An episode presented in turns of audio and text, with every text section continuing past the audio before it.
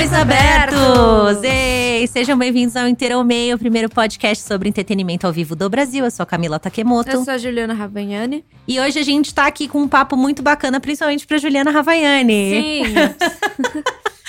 Juliana, fala um pouco sobre o dia de hoje. Nós estamos aqui com o Rodrigo Vicentini, que é o head da NBA Brasil. Eu Palmas. estou muito empolgada. Palmas. Juliana está muito empolgada, viu, Rodrigo? De verdade. Eu também Sim. tô, muito bom. Então vamos lá, gente. Ó, então, para que, que a gente chamou o Rodrigo aqui? A gente acha que, né, por motivos óbvios, entretenimento ao vivo é tudo e esporte também é, e é sobre isso que a gente vai falar hoje. Então, Rodrigo, por favor, se apresente. Primeiro, mais uma vez, muito obrigada por, enfim, separar aí uma horinha do seu dia para falar com a gente. Acho que vai ser muito bacana. Imagina, é, primeiramente eu agradeço o convite, estou muito feliz de estar aqui com vocês para poder contar um pouquinho da minha história, falar um pouquinho de NBA, falar um pouquinho de entretenimento, enfim, acho que vai ser um papo bem bacana. Bom, eu sou o Rodrigo Vicentini, ah, sou responsável pela NBA aqui no Brasil, né? Eu sou head da NBA aqui no território nacional. Ah, é uma posição muito, muito bacana, enfim, adoro trabalhar na NBA, acho que a marca é, é uma delícia de ser trabalhada. Uh, nós temos produtos muito importantes aqui no Brasil. O mercado brasileiro é um mercado muito estratégico para a gente. Então, acho que quem gosta de NBA, uh, acho que entende bem o que eu estou falando. E quem não conhece ainda o que a NBA faz, costumo dizer que a hora que chegar próximo uh, de um jogo nosso, ou de um evento nosso, ou assistir um jogo pela TV, ou pelo celular, enfim, é um negócio que é, que é viciante. E como foi que você se tornou o head da NBA? como, como você chegou aí? Você sempre foi fã de basquete da NBA? Como que foi? Eu, na, na verdade, eu trabalho com, com esporte, com entretenimento há muito tempo já, né? Então, eu passei por, por, acho que por grandes players aqui do mercado nacional, do mercado global, e eu tô na, na NBA há cerca de cinco anos.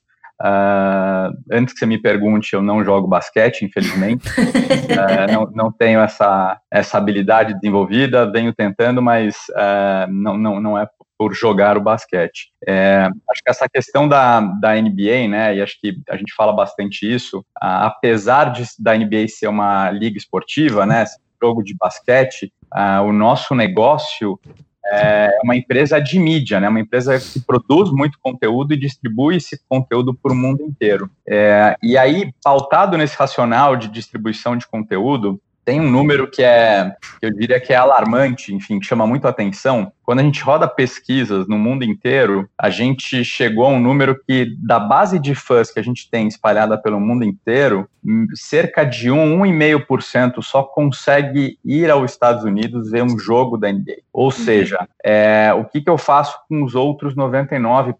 Né? Como que eu consigo engajar e trazer essa minha base de fã para perto, para me consumir, para estar tá mais engajado e por aí vai. Então, acho que tem um elemento que está muito uh, impresso no nosso DNA, é a questão de experiência. Né? Então, Uh, quem já teve oportunidade de ver um jogo da NBA nos Estados Unidos, e encorajo todo mundo que estiver ouvindo, se tiver oportunidade, numa próxima viagem, a, a prestigiar um jogo nosso, uh, vocês vão ver que se você é muito fã da NBA, você vai ter o prazer de curtir duas horas e meia de um jogo fantástico, ver o seu grande ídolo, ver o LeBron James, o Curry, independente de quem esteja jogando ali, o jogo em si vai ser incrível. Se você não é fã da NBA, eu também garanto que você vai ter duas horas e meia de uma experiência única na sua vida. Ou seja, uhum. a experiência que a gente oferece para os nossos fãs, independente do grande jogo que a gente tem da quadra, é uma experiência marcante. Então você vai ter seu lugar marcado, você vai ter acesso à, à comida e bebida da melhor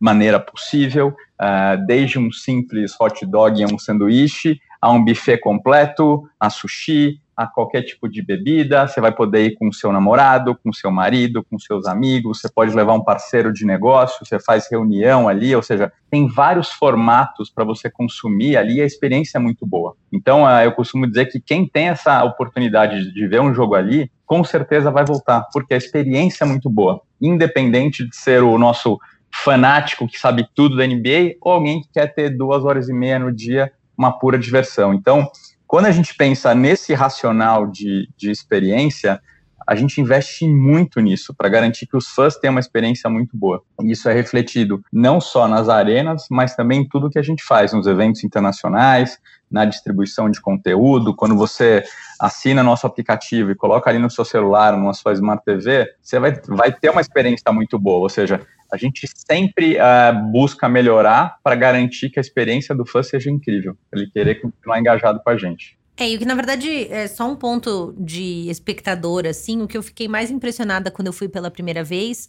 foi que existe uma preocupação não só com o espaço de jogo, mas com a experiência do, do cliente chegando ao jogo. Então você consegue comprar o seu estacionamento, você escolhe o andar que você vai parar seu carro, você consegue, é, enfim, reservar comida e bebida antes de chegar. É, tem, uma certa, tem uma certa preocupação com o cliente, que é uma coisa que aqui no Brasil a gente não está nem acostumado a ter esse tipo de preocupação por parte, né? Enfim, do promotor do evento, né? Querer saber como você chega, como você vai embora, se, se enfim, se vai dar certo, se não vai dar. É, a experiência começa muito antes, né? Então acho que isso é muito bacana para o cliente, porque não é um passeio barato, né, Rodrigo? Você tá tirando um dia, enfim, uhum. é, enfim, você tem que pagar pela experiência, mas você vê o valor entregue agregado ali. Isso é muito bacana também para quem vai, eu acho, assim. Eu, com certeza. A, a gente foca muito no nosso fã. Acho que essa esse é o ponto, né? Me perguntam muito o que, que eu faço na NBA, né? E, e, aí eu falo isso muito com o meu time. A gente trabalha 100% do nosso dia focado na experiência do nosso fã, independente do que a gente faça. Então, o nosso principal ativo no mundo inteiro são os nossos fãs. Então, a hora que, que eu abro a porta da minha casa, né? Enfim, eu abro a porta uh, das arenas uh, para você assistir um jogo, sendo sabendo tudo de basquete ou não sabendo, eu tenho, eu tenho que agregar muito valor numa experiência de duas horas e meia para você se sentir é, mergulhada nesse, nesse universo de, de NBA é, e se sentir abraçada, independente do setor que você sente, independente da, do merchandising que você vai comprar ali ou da comida que você vai consumir, do estacionamento, ou seja, não adianta eu ter uma experiência, um jogo muito bom, uma arena incrível, se você não tem onde parar seu carro, ou você não consegue chegar, você não consegue sair, ou se tem briga, ou seja, isso tudo marca a experiência, né? Então, é, de fato, a gente investe muito, né? A hora que você vê o padrão das arenas que a gente tem, é um negócio incrível. Isso uhum. ajuda demais. E aí eu brinco até que o jogo ali dentro da quadra é quase um detalhe, porque a gente tem que garantir que não só dentro da quadra o jogo seja incrível, mas a experiência no entorno todo dessa quadra seja muito positiva. E você acha que, assim, essa, esse modelo de experiência a gente ainda não tem é, muito no Brasil? Quando você vai assistir um jogo de futebol num estádio, é, normalmente, dependendo, na maioria dos lugares, você passa um certo perrengue, né? Para chegar, você não tem onde parar o carro, enfim. É, você acha que esse modelo é viável para implementar esse mesmo modelo no Brasil? Que é possível futuramente? É, a, a gente acredita muito que é, agora que a gente tira uma foto do mercado brasileiro, né, pensando em esporte, a gente sabe que o brasileiro consome muito esporte, pratica muito esporte uhum. uh, e ele adora ser bem tratado, né? A gente gosta muito de ser bem tratado. É, a partir desse, desse racional, o que a gente tem feito aqui no Brasil, uh, eu acho que assina embaixo o que eu acabei de falar. As experiências que a gente faz, então um exemplo uh, recente, a NBA House, né? A gente uhum. investe muito na experiência é, e ali a gente recebeu mais de 30 mil pessoas é, lá dentro para consumir os nossos, os nossos jogos ao vivo, né, que foram as finais, e ao mesmo tempo para passear com a família aos finais de semana, independente de ter jogo sendo transmitido ou não. O que a gente percebe, acho que se você consegue tratar bem o fã, dar acesso uh, igual para as pessoas poderem comprar os ingressos, ter um acesso tranquilo, ter onde parar o carro, ter segurança, ter comida, ter a bebida que ele quer, levar a família para brincar, para se divertir com a gente, é, ou seja, se investir nessa experiência, o brasileiro responde, o brasileiro consome, né? Então, é, respondendo sua pergunta, eu acho que sim. É, eu acho que existe um modelo instalado hoje aqui no Brasil e a gente tem um desafio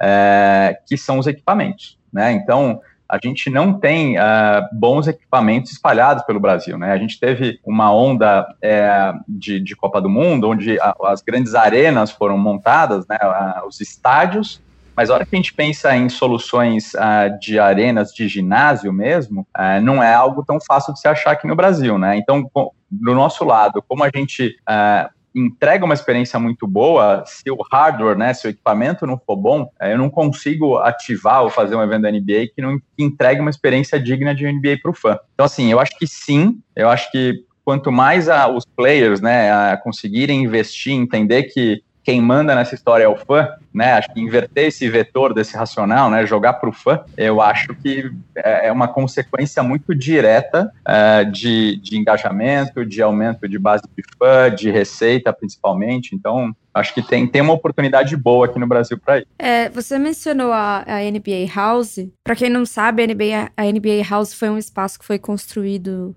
Foi junho? Maio? Junho. junho. É, aqui em São Paulo, né? Foi construído no, no estacionamento ali do Shopping Eldorado. E era um espaço para o público acompanhar as finais da NBA. E era um espaço que tinha várias ativações, é, exposição de itens, camisas autografadas, tênis, é, bola, enfim, uma série de, de coisas, é, loja, espaço, bar, restaurante, enfim. E que também já tinha passado pelo Rio de Janeiro, né, nas Olimpíadas, e foi um super sucesso, tá? Todos os dias estava lotado. É, eu fui, acho que duas vezes.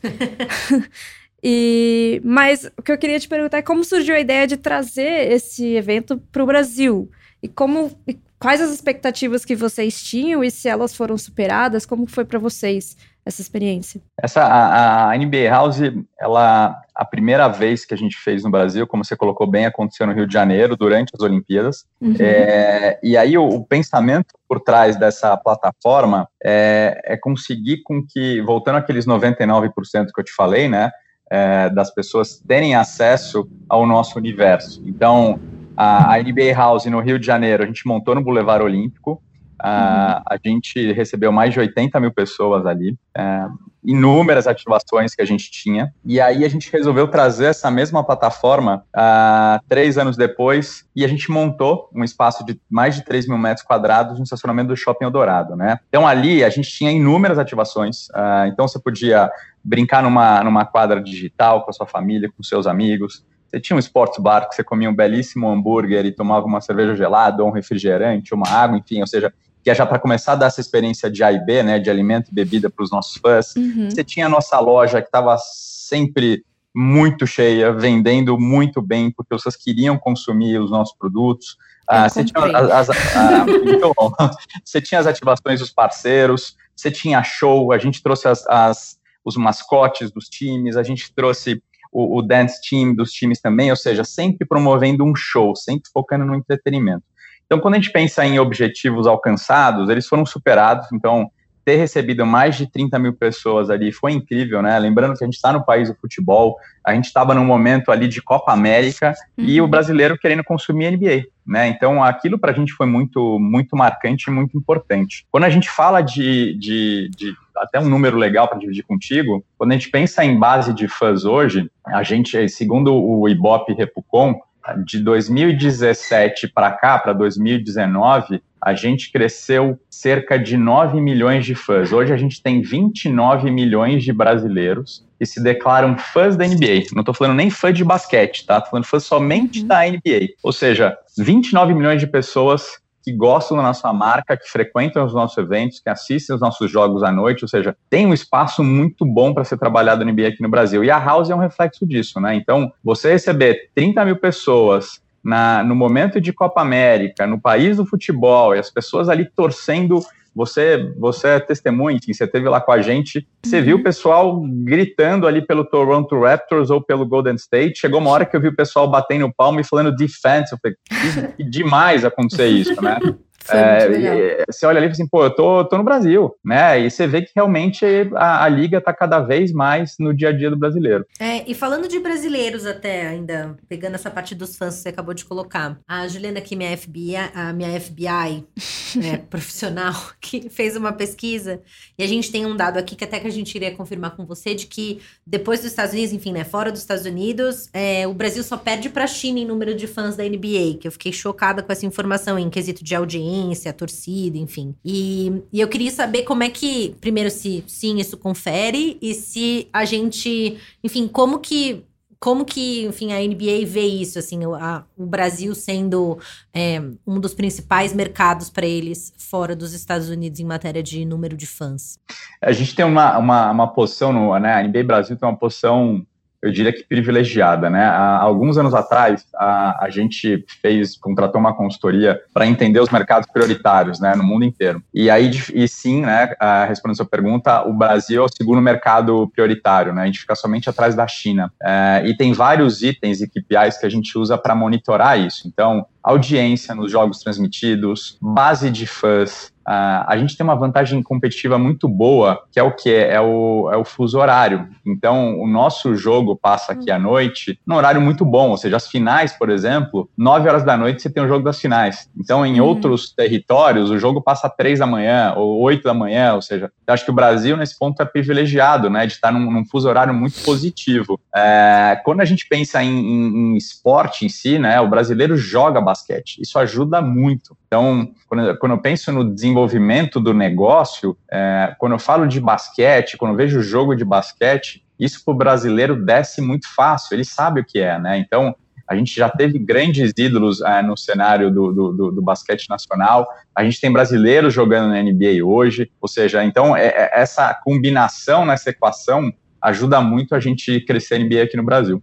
É, e esse ano, desculpa, esse ano a Band voltou a transmitir os jogos né, em TV aberta, que para mim eu achei uma coisa incrível, porque eu comecei a gostar de basquete, na verdade, lá na década de 90, quando os jogos passavam na Band, porque na época eu nem sei se tinha ESPN e essas coisas, não me lembro. Porque eu era criança. E, enfim, Michael Jordan jogando no Chicago Bulls e foi pela TV aberta que eu, que eu comecei a gostar de basquete. E aí depois é, a NBA ficou sem transmissão em TV aberta por 20 anos, se eu não me engano, você pode me corrigir se não for isso. E agora a Band voltou a transmitir. Primeiro eu queria te perguntar por que, que a gente ficou tanto tempo sem ter esse esporte transmitido na TV aberta e qual que é o impacto da TV aberta voltar a transmitir a NBA no Brasil. A gente tem, voltando ao início do podcast, né, a, a gente é um, um, grande player de conteúdo, né, de mídia. Uhum. É, então, e dado aquilo que eu comentei, 99% da nossa base de fã não conseguirem aí, uh, presenciar um jogo no, no, nas arenas dos Estados Unidos, a gente investe muito nessa distribuição de conteúdo, né? Garantir que a gente tenha um conteúdo incrível para os fãs poderem assistir e ao mesmo tempo que tem essa distribuição, né? Então, hoje no Brasil, a gente tem uma distribuição muito positiva, muito saudável, né? A gente consegue ter jogos na, no, no cabo, né, na TV a cabo, na ESPN, uhum. a gente consegue ter os jogos no Sport TV, que a gente tem uma parceria muito forte com as organizações Globo. Sim. A gente tem o nosso aplicativo, que é o NBA League Pass, então, ali você consegue ter tudo do universo da NBA, né? E, e você ver os highlights, os momentos, o que o LeBron James apontou na noite de ontem, ou seja. E ainda agora a gente fez esse movimento, né? A gente com a Bandeirantes, a gente teve as finais sendo transmitidas na TV aberta temporada passada, com resultados extremamente positivos. E a gente tem agora esse, esse, essa parceria com a Band, onde a gente tem a temporada inteira ali, né? Uhum. A gente viu que tinha essa oportunidade para realmente oferecer à NBA, né, os jogos ao vivo para mais brasileiros. O resultado está sendo muito positivo, né? Os na Band passam de quinta-feira à noite e domingo passa às 8 horas da noite, ou seja, é prime time. É uh, muito bom, né? Enfim, é, uma, uma, é mais uma oportunidade, eu diria até de entretenimento para o brasileiro, né? Então, acho que você olhar o que, o que você tem na grade hoje da TV, você poder ver um excelente jogo de basquete da NBA no domingo, 8 horas da noite, com a tua família é muito bom. Então, acho que hoje a gente tem uma distribuição do nosso conteúdo aqui no Brasil muito equilibrado. A gente está com uma distribuição muito boa. Então, é, é, é, eu diria que é muito improvável que uma pessoa hoje consiga falar que ela não consegue assistir NBA, porque a gente está tá coberto uh, basicamente em todos os meios de distribuição.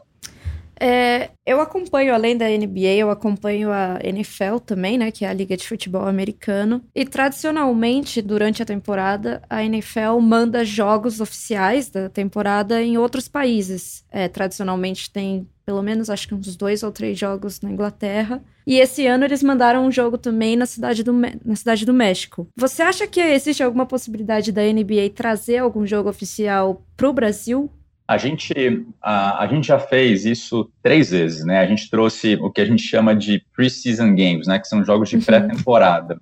Então, a gente trouxe uh, três anos seguidos Uh, teve um resultado muito positivo. Uh, a gente fez isso no Rio de Janeiro na época. Uhum. E, e, a partir da NBA House ali em 2016, né, a gente percebeu que o brasileiro consumia NBA não somente dentro da quadra, né? A, a parte de lifestyle aqui no nosso negócio é muito forte. E a gente direcionou a nossa estratégia nessa linha mais de lifestyle, né, de, de, de desse tipo de plataforma para ativar aqui. Quando a gente fala de, de mercado brasileiro, a gente tem um desafio no Brasil que são as arenas, né? Então, assim, como, como eu, a gente gerencia um negócio que é muito pautado em experiência, se o meu equipamento não for bom, eu não vou conseguir entregar uma experiência muito boa para o meu fã. Então, hoje em dia, a gente vê que uh, existe um desafio no mercado que é achar arenas com condições muito boas para a gente poder colocar um jogo. Né? Então, onde você tenha o ar-condicionado, onde você tenha o estacionamento, onde você tenha uma boa experiência de acesso, de saída, onde você tenha comida, bebida,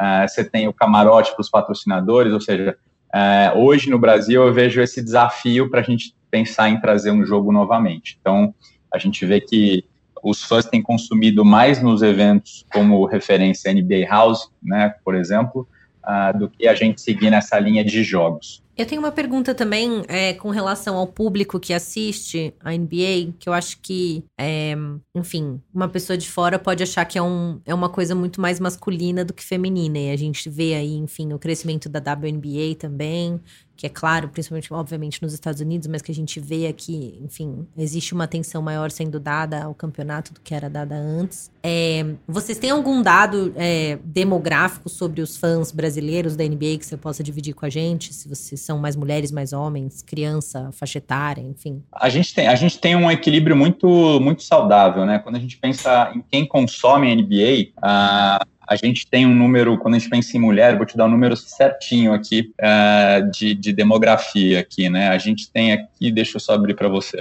Quando a gente pensa em perfil demográfico dos fãs, aqui no Brasil, até segundo o Ibope Repucon, essa pesquisa que saiu agora, que a gente adquiriu em 2019, a gente tem um equilíbrio bem saudável. A gente tem 56% masculino e 44% feminino, Olha. ou seja, de cada 10 brasileiros que consomem NBA, que são fãs declarados do NBA, quatro são mulheres. Ou seja, a mulherada está muito presente no, no, no nosso esporte, no, no, nosso negócio. Não, eu acho que eu acho que ajuda também a parte do lifestyle, assim, pensando é, eu, enfim, né, no meu lugar de fala aqui, eu acho que uma das coisas que a NBA faz de melhor é utilizar realmente todos os, todas as frentes do lifestyle, né?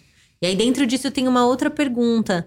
É, eu vejo que existe uma parceria muito grande da NBA com marcas. É, eu acho que é uma das ligas que melhor trabalha patrocínio, é, tá in com, com, com marcas que tem a ver, enfim. É, você acha que isso é uma tendência que a gente consegue transpor também para o Brasil? Porque eu vejo, por exemplo, nas duas NBA houses, né, Rodrigo, a gente teve ativações de marcas que são parceiras da NBA. Então, aqui em São Paulo, que eu também pude participar, enfim, acho que tinha Nescau, tinha Gatorade, tinha Vivo, é, a própria a própria é, TV Paga também tinha um estúdio, né, dentro do, da casa.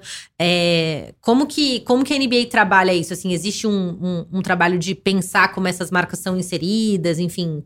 Existe um trabalho assim também para o Brasil, ou enfim, uma diretriz mundial que, que você possa falar um pouquinho para gente? Sim.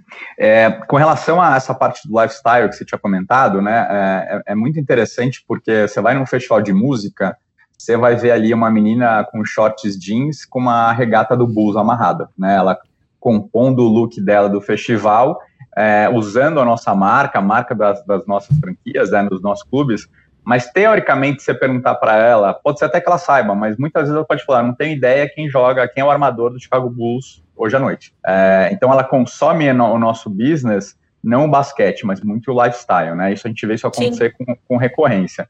Quando a gente pensa dessas parcerias de marca, né, com lifestyle, recentemente a gente, a gente lançou uma collab com a Reserva, né, uh, que ficou incrível, que já está distribuída nas lojas para o Brasil inteiro, ou seja, a gente, a gente, como é que a gente faz isso, né, a gente senta com essas marcas uh, localmente, né, isso, isso é um drive Brasil, local, e começa ah. a entender essas sinergias, os espaços, as oportunidades que a gente tem para desenhar uh, esses produtos, enfim, esses licenciamentos ou patrocínios que a gente vem a ter. A NBA House, que você comentou bem, a gente teve lá a Budweiser, teve a Vivo, teve Nescau, né, da, que é da Nestlé, teve Gatorade, ou seja, fora os media partners.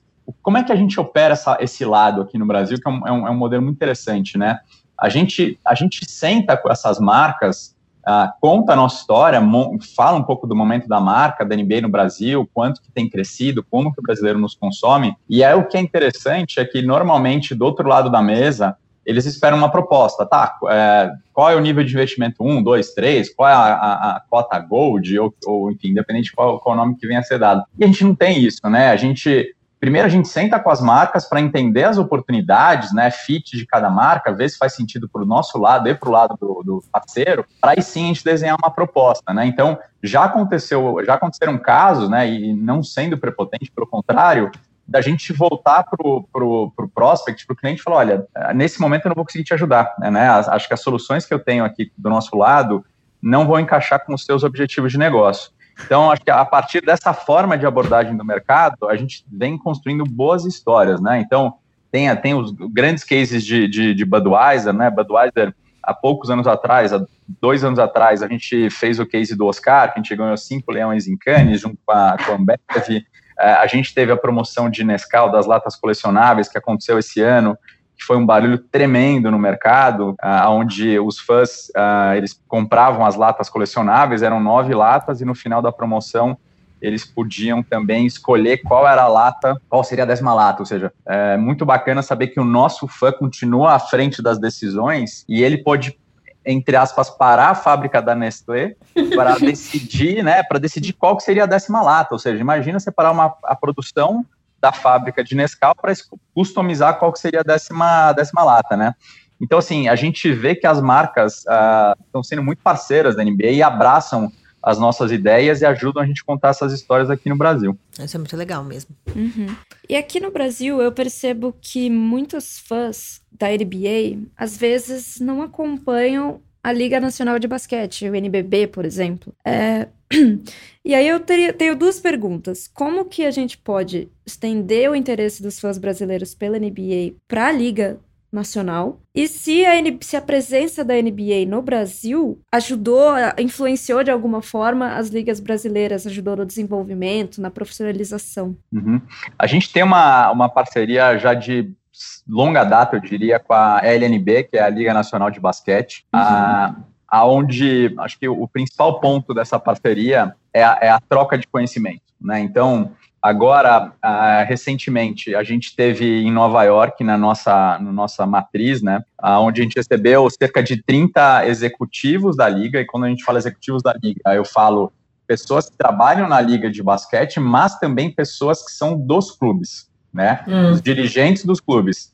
A gente levou essa, essa comitiva para Nova York, onde a gente teve ah, rodadas de apresentações e trocas, intercâmbios de, de informação, de melhores práticas sobre inúmeros assuntos.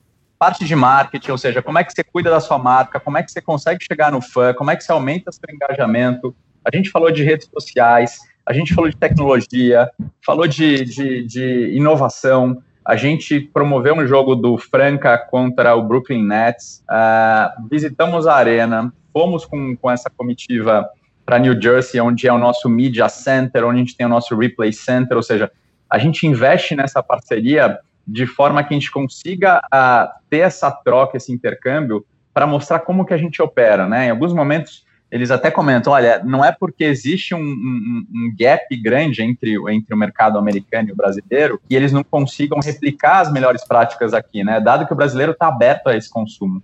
Então, isso já vem de longa data, né? A gente, a gente tem essas trocas de segurança, a parte de, uh, de árbitros, a, a questão de, de branding, a questão de venda de ingressos, a gente tem essa troca muito rica com a liga, né? A gente aprende muito com isso também. Então, acho que esse tipo de intercâmbio ajuda muito ao desenvolvimento da liga local e, consequentemente, faz com que cada vez mais a liga tenha mais fãs, tenha essa proximidade com a NBA, Uh, o fã da NBA consome a, a, a NBB e, e o, o, o, oposto também é, é, verdadeiro, ou seja, acho que isso é uma questão de tempo uh, para isso continuar evoluindo. É, o esporte é muito importante né, no, uh, no desenvolvimento dos, dos jovens, da sociedade. Eu queria saber, do ponto de vista da NBA, se vocês fazem algum trabalho nesse sentido é, do, do esporte no desenvolvimento de jovens, Existe algum trabalho? Sim, a gente, a gente acredita muito que, o, que o, o, o, esporte é uma ferramenta de transformação, né, e de, e de união das pessoas, né, independente das diferenças que as pessoas possam ter, né.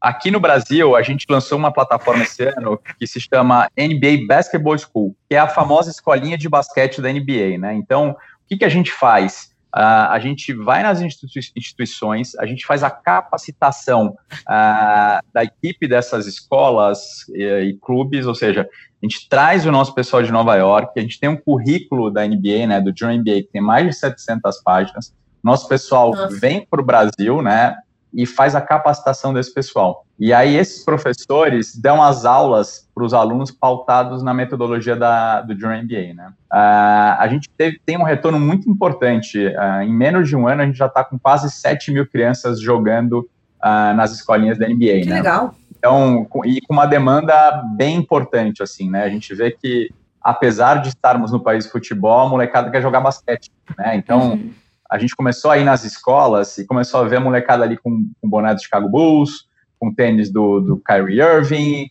uh, com, com, a bermuda do Brooklyn Nets. A gente fala, pô, é, o pessoal já consome a gente, eles só querem também jogar basquete, né? Então, a gente viu essa oportunidade e a gente vê que daqui para frente, para os próximos anos, a gente, a gente percebeu que tem uma oportunidade boa uh, de desenvolvimento do basquete, né? De pegar pegar a molecada ali para jogar, para praticar esporte, né? Acho que tem um elemento social muito importante do esporte que é transformador, né? Que você tira a molecada da rua, né? É, para não fazer besteira. Uh, a gente nota que toda toda iniciativa nessa frente, uh, os jovens e crianças vão melhor na escola, respeitam mais os pais, tem mais disciplina, tem mais atenção, tem notas melhores. Isso praticando esporte, né? É, isso não é só o basquete, né? Mas qualquer esporte. Então a gente vê que daqui para frente a gente vai, vai investir bastante nessa frente aí, na, na questão da prática, né? É, dos jovens praticarem mais esporte, praticarem mais o nosso basquete. Ah, legal. Não sabia disso, eu gostei da ideia. Uhum, muito legal. legal capacitar também, né? Porque daí, enfim, você consegue aumentar o alcance, né, da iniciativa. Acho bacana. Simplesmente do que trazer uma pessoa, fazer isso uma vez e depois enfim, o apoio cessar ali, né? Acho que é importante também ensinar o pessoal, muito legal. É, e eu tenho uma pergunta assim mais, é, é enfim, de espectadora, que é quais são as expectativas da NBA para essa próxima temporada que começou agora, assim, é, o que, que você acha que, que a gente pode esperar da temporada, temporada 19-20? Eu vou te falar que essa temporada, é, é, toda, toda, todo início de temporada eu recebo essa pergunta, né? É, eu, eu falo que essa temporada é, a, é o momento mais difícil de responder essa pergunta, né? Porque a gente teve uma, uma troca muito intensa uh, de jogadores, né? Então uhum. uh, misturou muito ali, né? Então é, é, a gente, eu não sei te falar hoje uh, o, que, que, vê, o que, que, vai acontecer. Acho que a temporada está incrível, tá né? Com, com, as trocas ali de entre as franquias, a, existe um equilíbrio muito grande. E hoje, a hora que você tira uma foto né, das principais franquias ali que já estão despontando, é, é, eu diria que é impossível falar quem que vai chegar ali na, na, na, na, na reta final, né? Que é muito bom, né? É muito fã, é muito bom para o fã. Então, a hora que a gente vê a evolução da NBA é, e a gente faz essas grandes dinastias no bom sentido, né? É muito raro um time conseguir ganhar várias vezes, né? Você teve o, o Golden State ganhou as, uh, três vezes, e aí o último campeão foi, foi o Toronto. Uh, e agora a gente não está totalmente aberto, né? Então, acho que essa, essa, essa, temporada, né, pelo menos os jogos que a gente tem acompanhado desde o início da temporada, que foi em outubro, a gente vê que está muito equilibrado. É, e aí, quando você fala com os grandes críticos, né, com quem entende muito de NBA, ninguém sabe te responder isso. Assim, olha, está muito equilibrado, a gente não, não dá para apostar as fichas ainda. Tem, tem uma ou outra um que pouco, é. tende é. a despontar, mas tá, tá muito cedo ainda para falar. É, mas os jogos estão sendo incríveis, são muito bons. E, e, pensando no, na pessoa que está ouvindo o podcast e que não acompanha a NBA, assim, é uma das coisas que, enfim, que eu tive que aprender até, enfim, para trabalhar com a NBA, até porque me interessa, gosto de ver os jogos, é entender o modelo do campeonato. Porque para mim é muito engraçado. Para um brasileiro que tá acostumado com futebol, que só tem dois tipos, que é chave ou pontos corridos, é, qualquer jogo americano, assim, qualquer liga americana já se torna um pouco complicada para uma pessoa que não conhece nada. É, eu queria que você explicasse um pouquinho para uma pessoa leiga mesmo que está ouvindo esse episódio, que, enfim, gostaria de se interessar pelo basquete, mas acha um pouco complexo as finais. É, entender é, que você explicasse um pouquinho a diferença entre as, as duas ligas, né? A leste e oeste, e como elas se juntam no final para realmente. É, é, ter o processo de finais, que também são, enfim, podem ser seis jogos, é, sete jogos, é, que acho que para quem nunca viu e tá acostumada com, tipo, futebol, que é o, a realidade de grande parte da, dos espectadores de esporte do nosso país, se você pudesse explicar um pouquinho como o campeonato funciona. Eu sei que, enfim, você já deve ter respondido isso mil vezes, mas eu acho que pra pessoa que tá ouvindo a primeira vez é importante, já que a gente tá falando que o jogo é tão legal, para que a pessoa, se ela queira ver o jogo, o que, é. que ela é. tem que esperar do campeonato, assim, sabe, da mecânica. Legal. Eu vou tentar fazer um paralelo ao futebol, tá? Para tá. ficar mais fácil a explicação, né? A, a, a, NBA ela começa a temporada em outubro e essa temporada vai até junho, tá? Como é que funciona essa temporada? Ela é dividida em três momentos, tá? A gente tem a temporada regular, né, que uhum. a gente uhum. chama de regular season. Depois a gente vai para os playoffs, que seriam as semifinais, tá?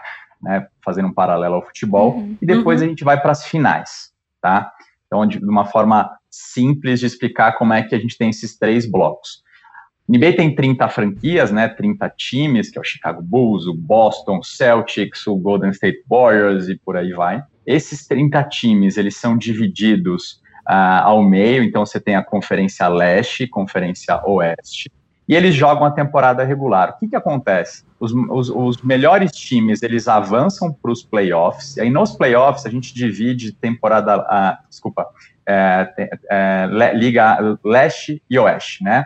E aí, o que, que acontece? A partir daí, eles têm os seus confrontos, e aí eles vão para as finais, né? Nas finais, que aí é um ponto muito legal, como é que funcionam as finais? Como é que a gente declara, né? Como, gente, como é que um time se consagra campeão da NBA? É melhor de sete jogos. Então, a gente tem o seguinte: são sete possíveis jogos, e quem ganhar mais jogos é o campeão da NBA. Então, o time pode fazer 4 a 0 ele já é o campeão, ou pode, ele faz 1 a 1 2 a 2 vai andando até ter o sétimo jogo, né? Quando a gente teve agora as últimas finais da NBA, né, entre Toronto e Golden State, Uh, a, gente, a gente teve ali o, o, o que foi, foi, foi bem, uh, bem suado ali, a gente teve mais jogos, né? a gente teve seis jogos de finais, né? Mas pode uhum. acontecer de um time ganhar de 4 a 0 isso, isso, depende. Mas enfim, acho que esse é um, é um paralelo, né? Acho que para quem não entende ainda, não consome NBA e, e encoraja a consumir, independente de qual seja a maneira, seja aí numa loja nossa física para entender esse universo, seja na nossa loja online, seja no nosso aplicativo, nos nossos eventos, assistindo jogo na Bandeirantes ou na ESPN, no Sport TV, enfim, não importa. É, esse, essa é a forma mais simples de explicar, né? A gente tem a temporada regular, a gente tem as semifinais, que seriam os playoffs, e as finais. Nesse momento, a gente está na temporada regular. Sim. E aí, assim, a gente entra já já num momento do, do que a gente chama de bate-bola jogo rápido, que são algumas perguntinhas realmente mais pessoais e a gente tenta que sejam temáticas. Mas antes da gente começar essas perguntas, eu queria te fazer uma última pergunta, assim, para uma pessoa que está ouvindo, agora que você já explicou, é, como que o campeonato funciona. O que você diria para uma pessoa que, que ainda não consome NBA para convencê-la a consumir a NBA? Assim, o que, que você diria que são as, as principais, enfim, vantagens, características, coisas bacanas é, para o fã da NBA? Primeiro, se ela não está consumindo, alguma coisa está errada. Que assim é. É, é, muito bacana. É, e por que, que, é muito bacana isso? Porque se você gosta de esporte, é, é, é, um esporte levado ao limite, né? A superação dos atletas, dos super atletas que a gente tem, é um negócio incrível. Então, se você gosta de esporte, assistir um jogo da NBA, você vai ver que eles jogam muito, muito, muito bem, né? Então, a hora que você vê o atleticismo dos atletas, né? A, a, as jogadas que eles conseguem criar, as cestas que eles conseguem fazer, é um negócio quase sobrenatural. Então, assim, você gosta de esporte, você tem que ver NBA. Se você não é tão fã do esporte, você consegue consumir NBA de inúmeras formas. Então, você consegue consumir um lifestyle, você consegue comprar produtos muito bacanas para você compor seu lucro para ir para balada com os amigos, para você poder praticar outros esportes, para poder ir na academia. Ou seja, tem vários, vários momentos e formas de você consumir NBA. Seja um grande fã de esporte ou seja um grande fã de uma marca é, que eu costumo falar que é uma marca muito sexy, né? As pessoas gostam de consumir NBA, independente de serem uh, fanáticas pelo esporte. É, realmente. Sim. Ah, gente, olha, aqui a Juliana vai, pode dar o depoimento dela, mas eu, como pessoa que não, não é fã, mas assiste se tá passando na televisão e vai no jogo porque acha bacana, é, um, é uma experiência muito legal mesmo. É, eu acho que, enfim, ensina muito. Acho que faz muito. É, eu digo que é um paralelo muito grande com o modo americano de ver o entretenimento. Acho uhum. que é uhum. muito uma representação da cultura americana, mas que é, é, enfim, é relacionável aí ao nosso dia a dia. É, um, é uma experiência muito legal. Façam isso mesmo. Vão assistir um jogo, vão assistir na televisão, Sem narrações são engraçadíssimas. É um esporte muito emocionante, né? Assim, é um esporte emocionante. Enquanto que no futebol, às vezes, você passa 90 minutos e não tem um gol. É, verdade. A, a NBA no, no jogo de Juliana, basquete bom pode... ponto, viu? É. A, a NBA tem gol o tempo inteiro. É o tempo todo e, e o jogo pode virar no último segundo, literalmente no último segundo, como já vi acontecer várias vezes. Então, assim, mesmo, sei lá, se tiver um 7 a 1 no futebol, não tem como reverter, mas no basquete é totalmente possível. É possível. E, enfim, por isso que eu acho até mais emocionante que o futebol e, enfim, todo mundo devia assistir. vai, Juliana, vai pro seu bate-bola. Então vamos lá. Um time. Tudo de basquete, tá, Rodrigo? Se você falar assim, ai, não posso dizer que time eu torço, Explica aí, fala, enfim, dá aí alguns times que acho que as pessoas deveriam conhecer, não só aqueles que elas viram no Space Jam, assim. Legal, eu, eu acho que eu, eu vou, assim, o meu, meu time, é, eu tenho, eu tenho 30 times, para ser sincero, né, é, é, que são os 30 times da NBA, mas acho que tem, tem algumas franquias que acho que vale, né, para quem não conhece, uh, dar uma olhada, né. Então, hoje você tem o Los Angeles Lakers, que é uma, é uma franquia super tradicional, é, e hoje tem nada mais nada menos que LeBron James nesse time. Quem não sabe quem é o LeBron James também vale dar uma procurada, que é um jogador incrível. Vou pesquisar, é, é isso. É, é, um, é, um, é um cara que gera tendência de assim, de anão, um cara muito influente, independente do mercado esportivo, né?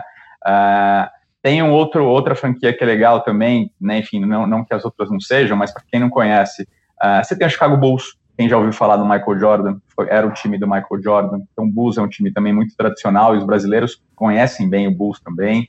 Uh, você tem, uh, quando a gente pensa de uma nova geração ali, de novas franquias, né? Você teve o Toronto Raptors, que é uma franquia que fica no mercado canadense, né? A nossa única franquia fora do mercado americano. A gente tem 29 times nos Estados Unidos e um time em Toronto, no Canadá, que é o atual campeão. Então, uh, é uma franquia muito bacana também. Você tem o Boston Celtics, que é super tradicional, da época do Larry Bird, enfim. Uh, quem, quem, é, quem é dos anos 80 ali, ou antes até, eu diria, uh, conhece bem o Boston Celtics. Você tem, o, tem novas franquias ali que você pensa, novas eu digo para um, um, fã mais novo, né, que tem uma base de fã interessante, que é o Houston Rockets, que tem um cara que se chama uhum. James Harden, que, que, é o, que é o Barba, que a gente brinca, que também tá, tá explodindo nessa temporada, ou seja, tem, acho que cada, cada franquia tem uma, tem uma, uma peculiaridade, uma característica muito legal. O Chicago Bulls, que eu acabei de falar, por exemplo, tem o nosso brasileiro Cristiano Felício lá arrebentando, ou seja, tem, eu acho que o, se, quem, quem não conhece ainda nada de NBA, acho que dá, qualquer uma das franquias que, que for pesquisar vai ter, vai ter histórias muito boas e, e, vai se encantar, vai se apaixonar. E um jogador, não necessariamente da atualidade, um jogador, assim, da história, se tivesse que escolher. Ah, acho que Michael Jordan, né?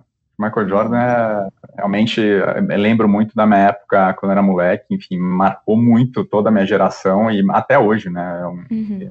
Eu tive a oportunidade de uh, no ano passado de, de, de, encontrar com o Michael Jordan, realmente é uma Meu coisa.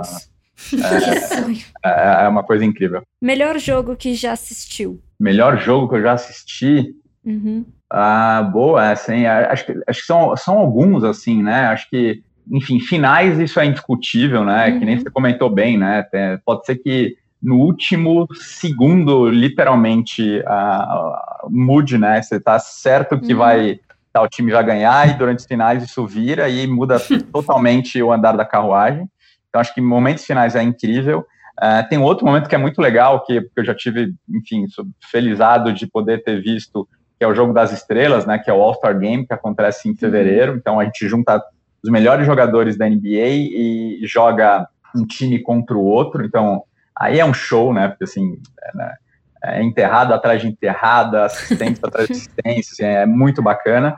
É, mas acho que, acho que assim, a experiência em loco ali é muito bacana, né? Você tem, você tem vários jogos ali que, que são incríveis e pode ser que numa terça-noite você está ali sentado no seu sofá, sem esperar muito do jogo, de repente começa a esquentar, pega fogo você, e é aquilo lá, você vai até o quarto quarto, né? Para quem não Sim. sabe, é dividido em, em quatro uh, quartos o, o, o jogo tá ali no, faltando três minutos, faltando dois minutos, tem muito jogo pela frente, você não sabe o que vai acontecer, né? E aí, você, uhum. enfim, o duro é conseguir dormir depois de tanta adrenalina que, que, que, passou, né? Qual, e para você, qual que é o melhor jogador da atualidade? Em, a, né, em atividade, Em né, atividade, é. Aí eu pode falar. Você falou quais são os dois melhores jogadores? Isso que você falou? Não, o melhor, mas se você quiser falar dois, tudo bem. Uh, eu acho assim, o LeBron James é, é, é um ponto fora da curva realmente uh, o LeBron chama muito atenção e ele tá, tá, tá explodindo, o cara tá jogando muita bola, tá muito bom. Uh, mas ao mesmo tempo você tem o Kawhi Leonard, uh, que tá no Los Angeles Clippers. ele era do Toronto Raptors uhum. e foi campeão. E realmente tá jogando muita bola. Eu acho que eu ficaria entre esses dois hoje. E o melhor jogador brasileiro? Não necessariamente em atividade, mas se quiser falar os dois, em atividade ou não. Ah, eu acho que eu acho que eu, eu, eu falaria do Nenê, sabia? Acho que uhum. o, o, o Nenê ele tá entrando para ele já tá com a gente há 19 anos jogando na NBA, é, que é muita coisa, né?